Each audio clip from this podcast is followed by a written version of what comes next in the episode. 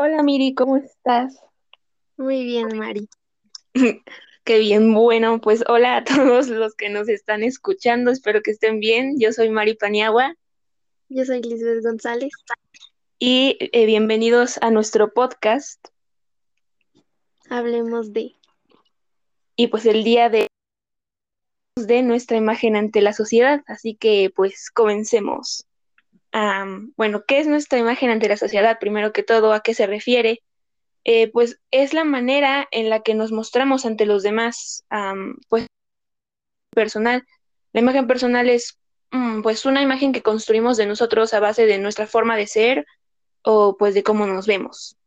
Eh, ahora a continuación vamos a hacer una serie de preguntas donde Miri y yo vamos a pues opinar y compartir opiniones y todo eso. Así que Miri, si nos haces los honores de hacer la primera pregunta.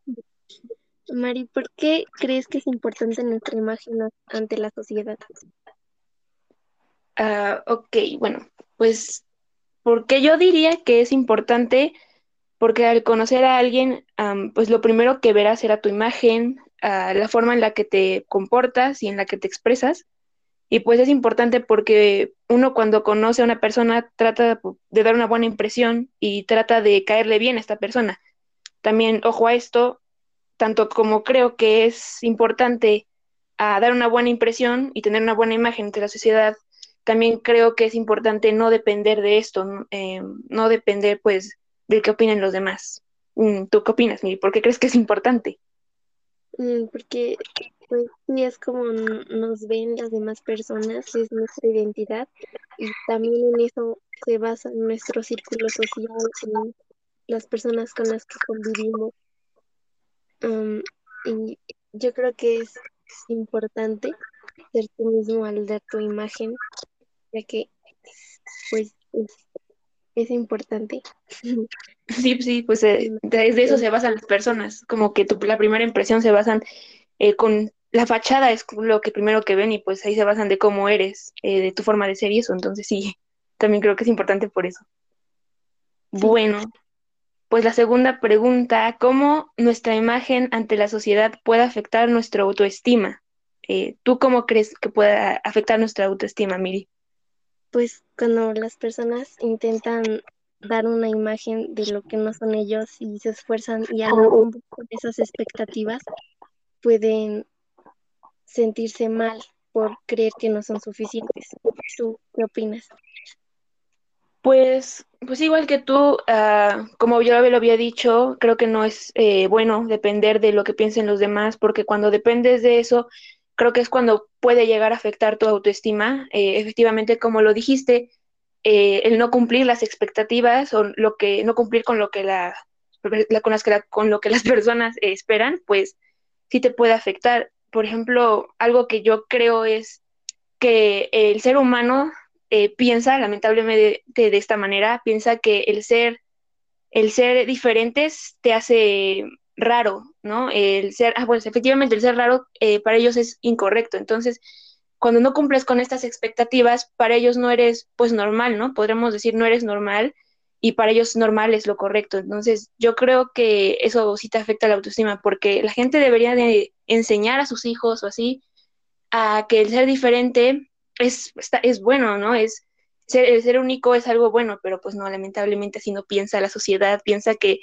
el, lo correcto es ser normal, entre comillas, o sea, ser una copia de la sociedad, ¿no? Entonces, definitivamente creo que las expectativas sí nos pueden a, afectar a nuestra autoestima.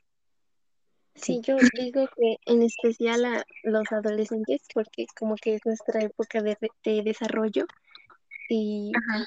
nos basamos mucho en lo que piensan los demás y nos asustamos al no ser como normales, aunque sí, realmente pues es mejor ser excepcional que normal, que ser diferente que normal. sí, opino lo mismo. Bueno, la Mm, pregunta es, ¿te toca a ti? ¿Crees que es más fácil adaptarse a las expectativas de la sociedad para una mujer que para un hombre?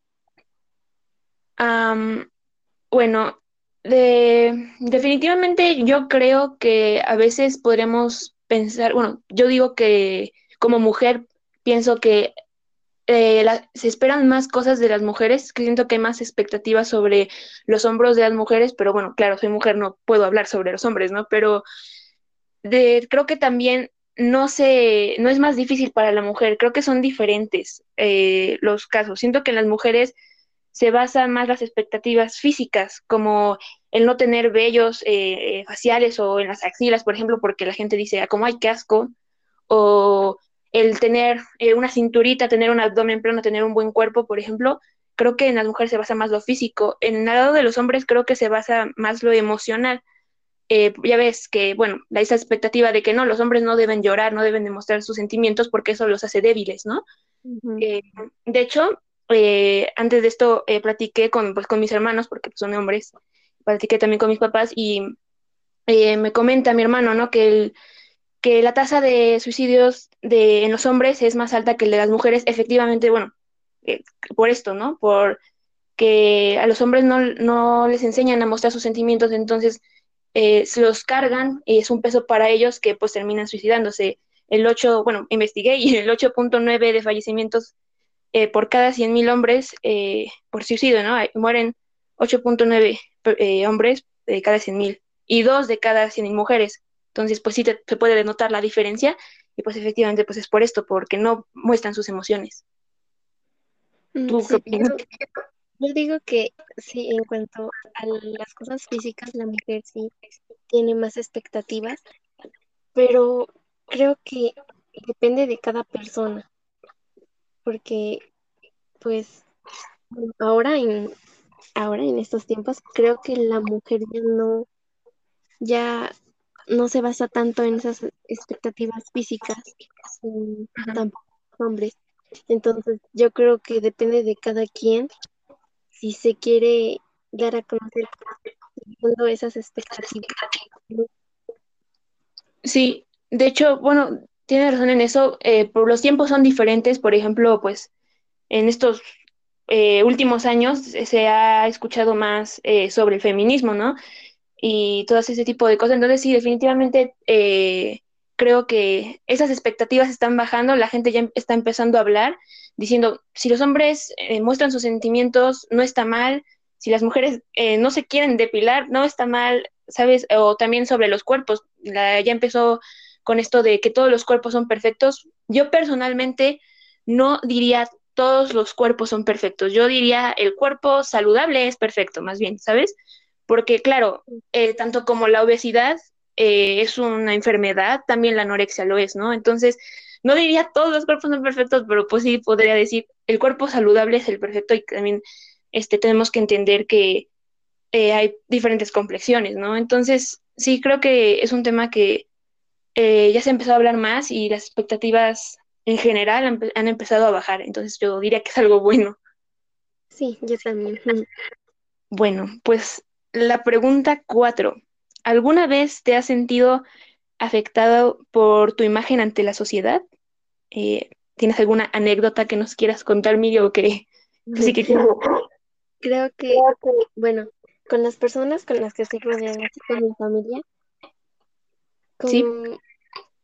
ellos siguen mucho las expectativas, entonces esto a lo largo de mi vida me ha afectado porque desde el comienzo no pude formar una buena autoestima.